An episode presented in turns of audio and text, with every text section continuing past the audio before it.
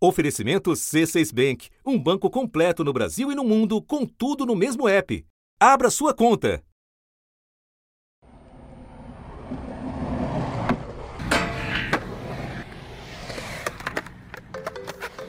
Em 2016, um grande anúncio. Olimpíada do Rio está só começando, mas as atenções já estão voltadas também para os próximos Jogos em 2020. Foram anunciados cinco novos esportes em um congresso do Comitê Olímpico Internacional que foi realizado no Rio. São modalidades como o surf e o skate, em que os brasileiros se destacam.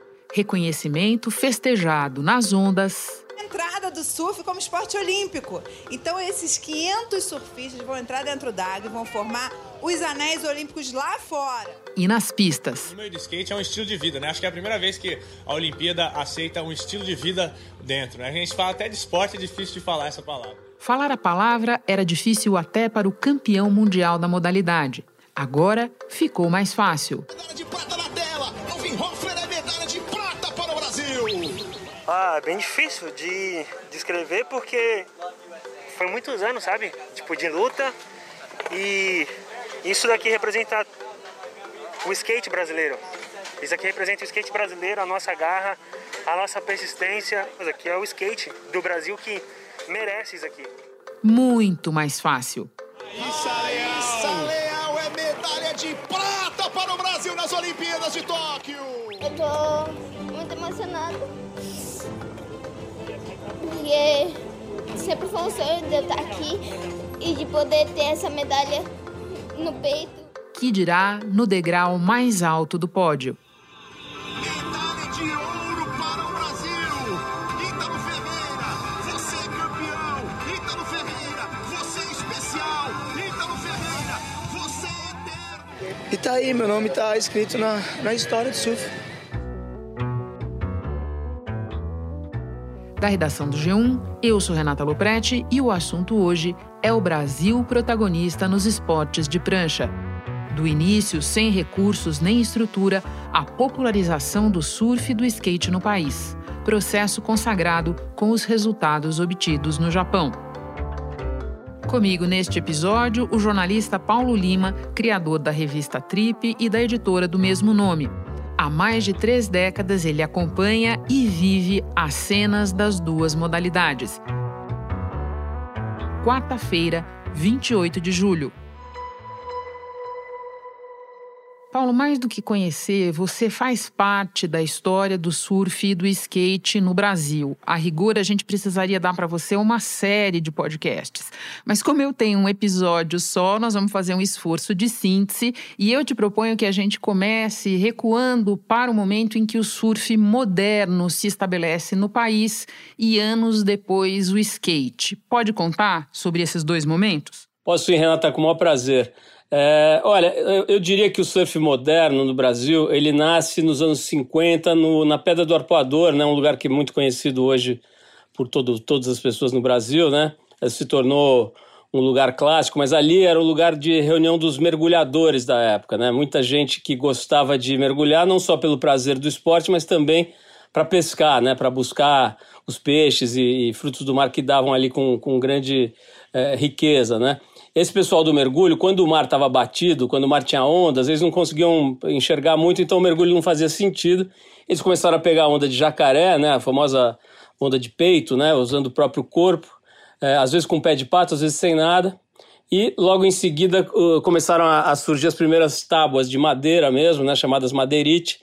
Foi desenvolvida uma técnica de curvar essas pranchas de madeira e aí eles conseguiram realmente ficar de pé, é, ainda que usassem o pé de pato como propulsor, eles conseguiram ficar de pé nessas pranchas de madeira e aí começou a, começaram a descobrir um outro prazer que com o tempo foi talvez até superando a, a graça do mergulho, né? E aí surge o surf contemporâneo no Rio de Janeiro nesse, nessa década de 50, começo da década de 60. E no caso do skate? O skate vem depois, né? O skate, tanto aqui quanto nos Estados Unidos, ele começa com os surfistas querendo reproduzir no asfalto o prazer de deslizar, né? Esse prazer de deslizar é uma coisa meio atávica, né? Uma coisa que, é, assim como voar, né? São coisas, são desejos que o ser humano tem, acho que desde o do, de Adão e Eva, né? Então essa, essa vontade de deslizar quando o mar não permitia, é, suscitou a invenção do skate. Lá na, na Califórnia, Uh, eles começaram antes.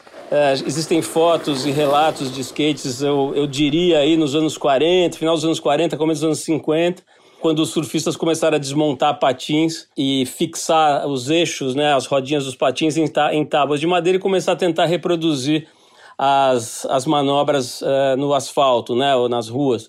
Aqui no Brasil, uh, eu apostaria aí na, na, data de anos 70. No início dos anos 70 começaram as primeiras tentativas de adaptação de patins em tábuas de, de madeira, né? A gente mesmo recortava essas tábuas ou, ou passava em alguma serraria para cortar fixava os eixos de patins desmontados por nós mesmos, né, com pregos ou com parafusos nessas tábuas, e a gente saía tentando reproduzir coisas que a gente via em fotos ou em trechos de filmes, andando primeiro nas, nas, na, no, no plano, né, em quadras de basquete, por exemplo, e depois arriscando as primeiras manobras no asfalto, né? Aqui em São Paulo e no Rio. Depois surgem as primeiras fábricas de skate, quando a coisa começa a ganhar corpo né, começa a ganhar uma dimensão grande, as revistas da época e jornais começam a documentar é, grandes quantidades de jovens. Né? Torlai. Isso, a Torlai foi a primeira fábrica mais estruturada a fabricar skates mesmo em São Paulo. Né? No Rio tinha uma chamada RK, que também era bem boa. Aí começa a ter, a indústria começa a prestar atenção no movimento e ver que tinha mercado, né? E aí vem toda uma, uma, uma coisa de, de, de roupas e, e linguagem e, e, uma cultura que nasce junto com o skate né, a partir desse movimento dos anos 70 e vai crescendo de forma orgânica até chegar nas Olimpíadas agora com a Raíssa. Né? Um produto do seu tempo! Viralizou aos 7, conquistou o mundo aos 11 e agora não será mais esquecida aos 13. Raíssa Leal é prata, é a medalhista individual mais jovem em 85 anos nos Jogos Olímpicos. É a terceira medalhista individual mais jovem da história e é do Brasil. Tô me segurando aqui, Paulo, para a gente ficar no tempo e eu não contar para você a história de quando eu ganhei um skate no final da década de 70. Mas vamos lá. O skate nasce do surf, como você está explicando para nós, e depois essas duas modalidades passam a se retroalimentar. Explica como. Bom, no início, como eu te falei, o, o skate tinha como função principal reproduzir a, o glide, né, o deslizar da onda. Mas depois as, os atletas começam a desenvolver truques, manobras, coisas que não tinham nada a ver com surf, principalmente no skate vertical, né?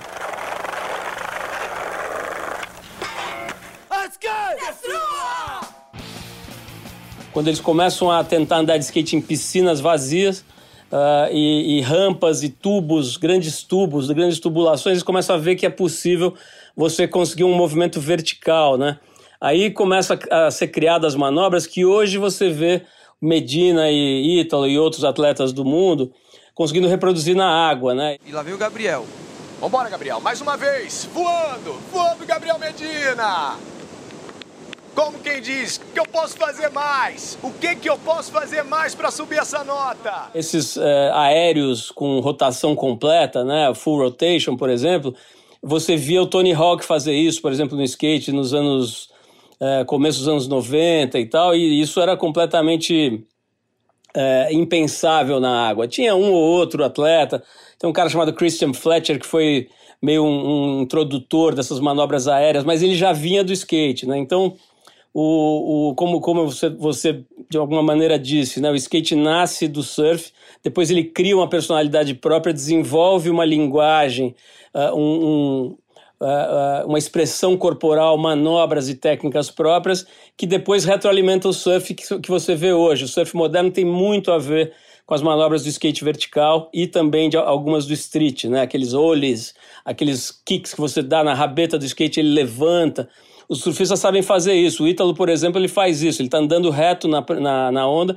ele consegue fazer a prancha dar um salto. O brasileiro Ítalo Ferreira, que está surfando de camiseta vermelha. Estamos mostrando aqui para você essa manobra aérea em que ele perde totalmente o contato com a onda, gira no ar, volta, aterrissa perfeitamente. A nota máxima em uma onda do surf é 10 e o Ítalo conseguiu 9,73. Tony Hawk, só lembrando que lá atrás enxergou o potencial da menina Raíssa, né, da fadinha. Agora, Paulo, em que momento e de que forma esses esportes saltam circuitos iniciais do eixo Rio-São Paulo e ganham escala no país? Olha, Renata, isso, a meu ver, né, tem muito a ver com duas forças. Uma secundária, que é, são surfistas viajantes. Né? Uma das grandes graças do surf é que ele te leva para outros lugares, né? muitas vezes lugares desconhecidos, longe de tudo, com culturas muito é, exóticas às vezes, né? ou muito diferentes da sua própria. Então ele é um motivador para que você abra a sua cabeça, para que você conheça e respeite outros modos de vida, né? Então assim, surfistas de do, dos Estados Unidos vinham aqui para o Brasil na primeira prancha pequena de fibra de vidro que os cariocas viram, que os brasileiros viram, foi trazida por um australiano, por exemplo, que apareceu no Rio de Janeiro, né, para conhecer as praias e surfar. Isso, é, salvo engano, deve ter sido nos anos 60, né? Um cara chamado Peter Troy, se não me engano. Então tem essa coisa das viagens, né? A gente aqui, que era de São Paulo e que tinha um pouco mais de acesso a equipamentos e, e, e materiais, a gente ia para o Nordeste. Eu fiz uma viagem, por exemplo, de carro de São Paulo até Paracuru, que é a terra da Silvana Lima, né? Se eu não me engano, foi em 78. É, era tudo muito difícil, né? Você não tinha comunicação, mas você ia com a prancha é, de carro, se pudesse, ou de ônibus, ou de carona, né? Então, e muito antes disso, outras pessoas já tinham feito coisas semelhantes. Então, tem a, a informação que navega pelos próprios praticantes, mas sem dúvida a força da mídia, né? O Brasil teve uma das primeiras revistas de surf do mundo. Ela foi lançada, foi em 74. A revista Brasil Surf foi uma ideia de alguns garotos do Rio de Janeiro, Alberto Pessegueiro, que se tornou um homem de comunicação, Flávio Dias e outros que fundaram essa revista com muito esforço em 74. Você imagina fazer uma revista para jovens em 74, né? Ditadura e tudo mais. Depois eles mesmos fizeram uma revista de skate, que nasceu, a, a de surf chamava-se chamava Brasil Surf. Ela foi muito importante assim para a difusão do, do, do esporte pelo país, né? E depois eles lançaram a Brasil Skate, que durou pouco, mas também foi importante para mostrar o que já se sabia em termos de surf, o que já se praticava em termos de skate, aliás, aqui no Brasil para outras pessoas, né? para as pessoas que estavam no Nordeste, no Sul, no Centro, no centro do país, na, na região Norte e tal. Nos anos 80, a mídia se fortalece, a mídia específica né, se fortalece, aí surgem novas revistas, né? Esse fenômeno da Brasil Surf, Brasil Skate, ele foi isolado nos anos 70, elas terminaram por volta de 78, teve um hiato de mais ou menos dois a três anos sem nenhuma publicação. Em 81 nasce uma revista muito importante chamada Visual Esportivo no Rio de Janeiro, que era fundamentalmente sobre esportes de pranchas e voo livre, que também é um esporte correlato, né? Tem mais ou menos a mesma cultura, o mesmo jeitão, a mesma ligação com a natureza, só que as ondas são de ar, né? Então essa revista nasce em 81. Eu tive o, o privilégio de trabalhar nela, foi o meu começo de carreira. Em 81 eu comecei nessa revista como um ajudante de, de de, de, várias coisas lá, da área comercial e editorial. E aí essa revista realmente consegue uma força grande, chegou a vender, para você ter uma ideia, né? são números que ainda hoje são expressivos, cerca de 100 mil exemplares na época no, no Brasil. E em seguida vieram outras, programa de televisão real, a revista Fluir e, e outras publicações. A mídia nos anos 80 ela teve um momento eh, de, de renascimento, né? a mídia específica, e ela alavancou muito, né? Programas de televisão, coisas isoladas, né? Mas que foram fortalecendo uma cultura, né, Renata? Isso é muito importante, assim, uma cultura no sentido melhor da palavra, né? Um jeito de pensar o mundo, de estar no mundo e de se relacionar com as pessoas, né? Esses esportes têm uma característica muito legal de abrir a cabeça, né? De você perceber que você pode ser mais do que estava programado para você no mundo convencional os anos 80 eu diria que são assim um período de mais profissionalização, de uma intensidade maior desses esportes no Brasil, né? Eles começam a florescer de uma forma mais potente, né? Não são mais coisas esparsas e localizadas, já vira um movimento que tem, eh, enfim, que aparece no Brasil inteiro, né? Você vê o Nordeste, você vê o Sul, a região Sul muito forte é muito interessante ver esse fluxo acontecendo nos anos 80. Aí os primeiros profissionais do esporte, né, as pessoas começam a poder viver desses esportes, né? Uh, anteriormente eram só alguns empresários, alguns, alguns caras que faziam pranchas, faziam skates, eram poucas pessoas que conseguiam viver desses esportes. Pois é, era o que eu ia te perguntar agora, porque você explica para nós a importância dos praticantes que viajaram e a importância da mídia né?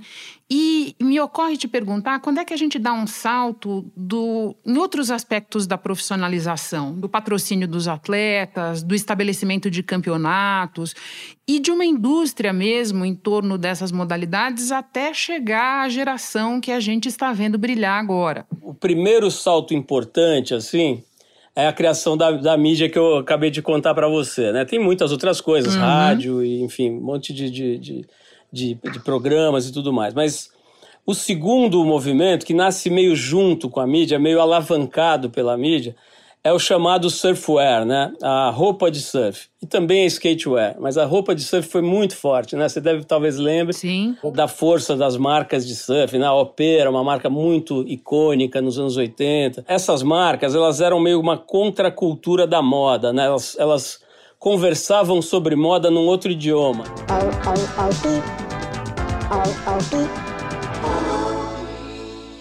Era tudo muito mais voltado para o conforto, para uma coisa meio eh, descontraída, relaxada, é, é, um estilo mais solto, digamos assim, né? Então o surfwear teve uma explosão nos anos 80, muito forte. Alguns empresários realmente ganharam bastante dinheiro, tiveram muito sucesso. E eles começaram a entender que para é, seguir crescendo, eles precisavam fortalecer a origem deles, que era o próprio esporte. Então eles começaram a patrocinar atletas e é, competições. Né? Os primeiros grandes campeonatos, o OP Pro foi muito importante, por exemplo, em 1985 e 86 e, e nos outros anos seguintes. Depois surgiu o Circuito Brasileiro Profissional, que eram cinco ou seis etapas em várias uh, capitais aí do Brasil, várias cidades litorâneas do Brasil. Então, assim, a, a, o mercado começou a surgir. É, é, as pessoas mais novas não sabem, mas não existia um mercado voltado para jovem antes disso. Né? Você tinha uma empresa que fazia jeans, que anunciava com pessoas jovens no, numa fotografia, mas você não tinha uma mercadoria pensada para essas pessoas, sabe? Então, esse movimento foi muito importante. Ele foi criando uma base de mercado e muita gente começou a poder viver disso.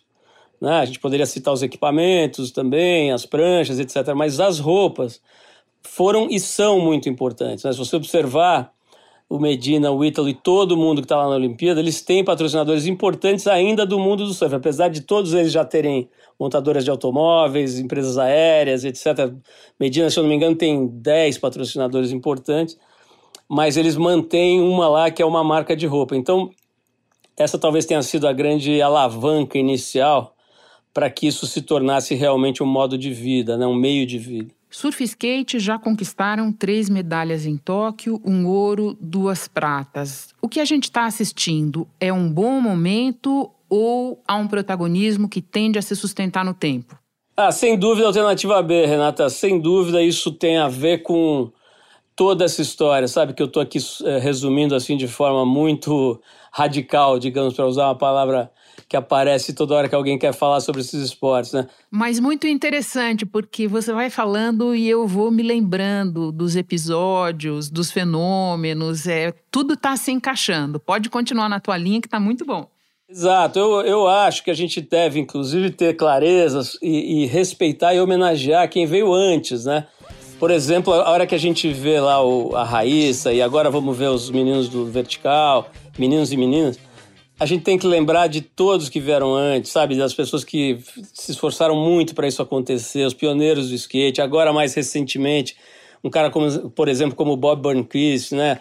Que projetou o nome do Brasil no mundo, vários outros atletas, não quero é, ficar citando porque sempre você comete injustiças, mas muita gente, muitos empresários, né? Que estão há décadas, né? Há décadas, aí 40 anos, pelo menos, batalhando por isso, né? Na verdade, são mais de 40 então é muita gente boa. No surf, então, pô, os primeiros surfistas que iam eh, do próprio bolso representar o Brasil, sabe?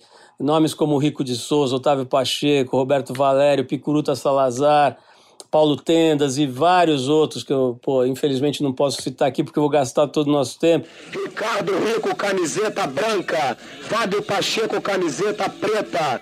Daniel Friedman, camiseta amarela. Ricardo Bocão, camiseta verde. E Pedro Paulo, PP, camiseta azul. Você acha que é a primeira bateria teve mais condição de... Mas pessoas que, sabe, que iam para a África do Sul quando ninguém sabia nem como chegar lá com prancha, com pouco dinheiro e dormiam em casas, enfim, de, de pessoas que iam lá acolhendo de favor, sabe? Muita história para que o Brasil pudesse estar hoje com essa predominância. Né? O Brasil hoje lidera o surf mundial sem nenhuma dúvida, é impossível contestar isso em todas as frentes. Após anos e anos de domínio de havaianos, australianos e americanos, uma onda verde-amarela tomou conta do circuito mundial de surf.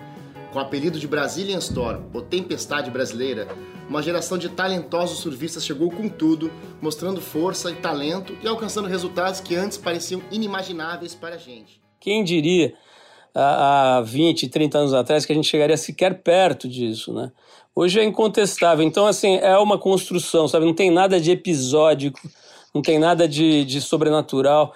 O talento do Ítalo, do Medina, das meninas, né? Da, da Tatiana, da Silvana, é realmente uh, algo assim comparável a um Baryshnikov, a um Messi, a um, a um Neymar, sim.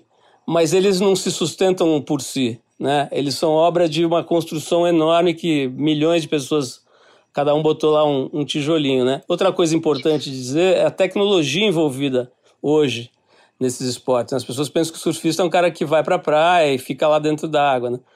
isso, essa época já passou. Agora, quando você diz isso é uma construção que se sustenta no tempo, eu entendo que é porque você já está enxergando os sucessores e a formação de novas gerações a partir desse pessoal que está brilhando no Japão, é isso? Exato. Por exemplo, quando eu te falo sobre tecnologia, né? Se você observar o corpo do Ítalo hoje, pegar uma foto do corpo do Ítalo hoje, o corpo do Ítalo dois a três anos atrás você vai ver o corpo dele hoje parece o corpo dos ginastas, da ginástica artística, né? Ele não parece um corpo de, de um atleta que só faz um exercício específico. E, esses atletas hoje, eles são trabalhados com fisiologia do esporte, com as tecnologias mais modernas de preparação física, com fisioterapeutas muito preparados, com nutrição muito bem desenvolvida, suplementação, enfim, toda a tecnologia que o mundo conhece para preparação de atletas de alto nível. Quer dizer, a, se você, quem acompanha a rotina do Ítalo e, e, e, observa os treinamentos físicos dele, de alongamento, de flexibilidade, movimentos muito pensados, movimentos, é, enfim, é até difícil de descrever, você vai ver que são atletas de alto nível, de ponta mesmo. Então, o Brasil é um negócio muito legal, né, Renata? A sensação que eu tive vendo o Ítalo é de esperança, sabe? De esperança, porque quando o Brasil combina essa coisa humana, amorosa, quente, com alta tecnologia e dedicação, dá Guga Kirten, sabe? Dá esses fenômenos, ou, enfim, poderia citar, sei lá, um avião da Embraer, ou essas coisas que a gente realmente mostra, o mundo se curva, né? É, isso é uma coisa que está sendo agora aplicada em gerações, em, em, centenas, milhares de jovens. Por exemplo, o, o Medina tem um instituto na, na, praia de onde ele vem, né, em Maresias. Eu tive, passei por lá esses dias. É assim, é uma escola de garotinhos assim de 7, 8 anos, todos aprendendo toda essa tecnologia. Fora, eu não estou nem mencionando a metodologia de ensino de surf, que isso não existia até uns, uns 20 anos atrás, né? não existia professor de surf. Hoje tem metodologias aprovadas mundialmente pelas associações, etc., sendo aplicadas né, no mundo inteiro. Então você tem hoje uma base surgindo que ela é muito. Você tem garotos, às vezes, de 4, 5 anos fazendo coisas que a gente não sonhava fazer antes dos 15, sabe? Em termos de manobras e desempenho. O que a gente está vendo é a ponta disso que são esses atletas que são muito bem dotados naturalmente, só que estão tendo acesso hoje a um trabalho que é equivalente aos australianos, aos americanos, na verdade até melhor, porque nesse sentido eu acho que na preparação física, por exemplo, a gente tem gente que está até na frente. Eu tô pensando em você aqui enquanto você tá falando, sabe? Porque eu queria que a gente terminasse com um depoimento pessoal teu. Você fundou revistas de surf, de skate.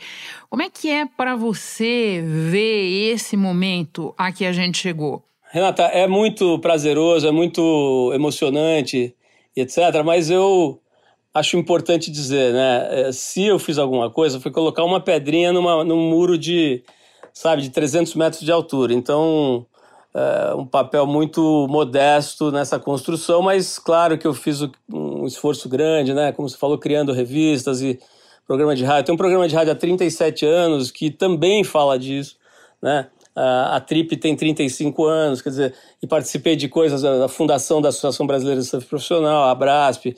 Sempre uh, no próprio skate, nós fizemos uma revista de skate em, nos anos 80, no início dos anos 80, chamada Overall. Foi muito importante para o resgate do skate naquele momento. Eu fui um dos primeiros uh, apresentadores desse tema no, nas TVs por assinatura, inclusive no Sport TV. Trabalhei acho que uns 15 anos lá.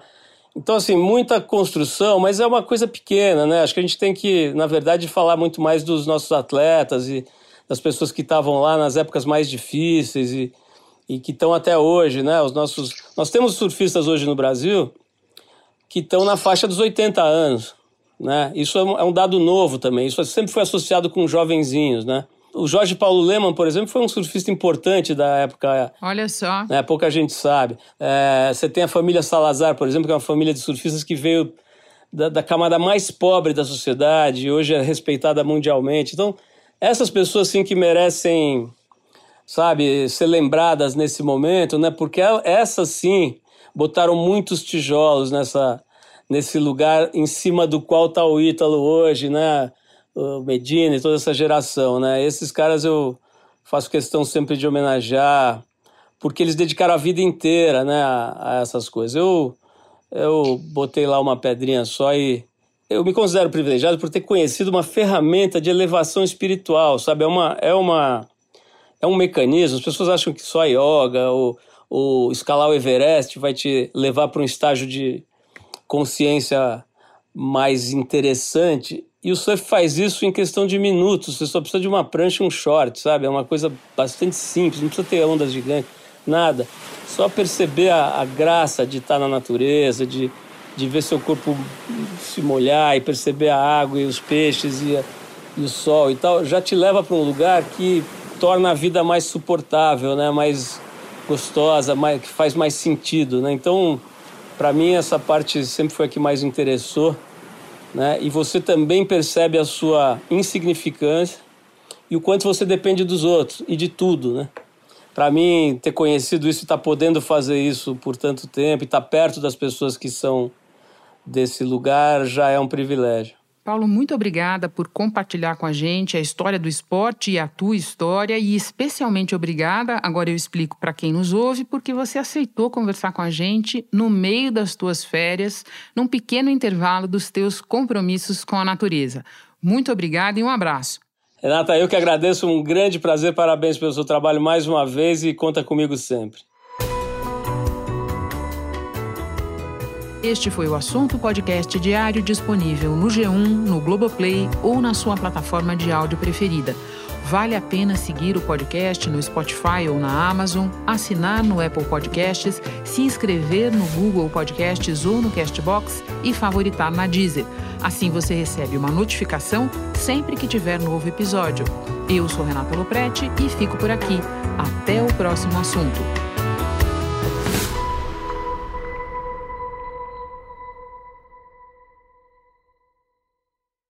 Você no topo da experiência financeira que um banco pode oferecer. Escolha um banco completo no Brasil e em qualquer lugar do mundo. Abra sua conta no C6 Bank.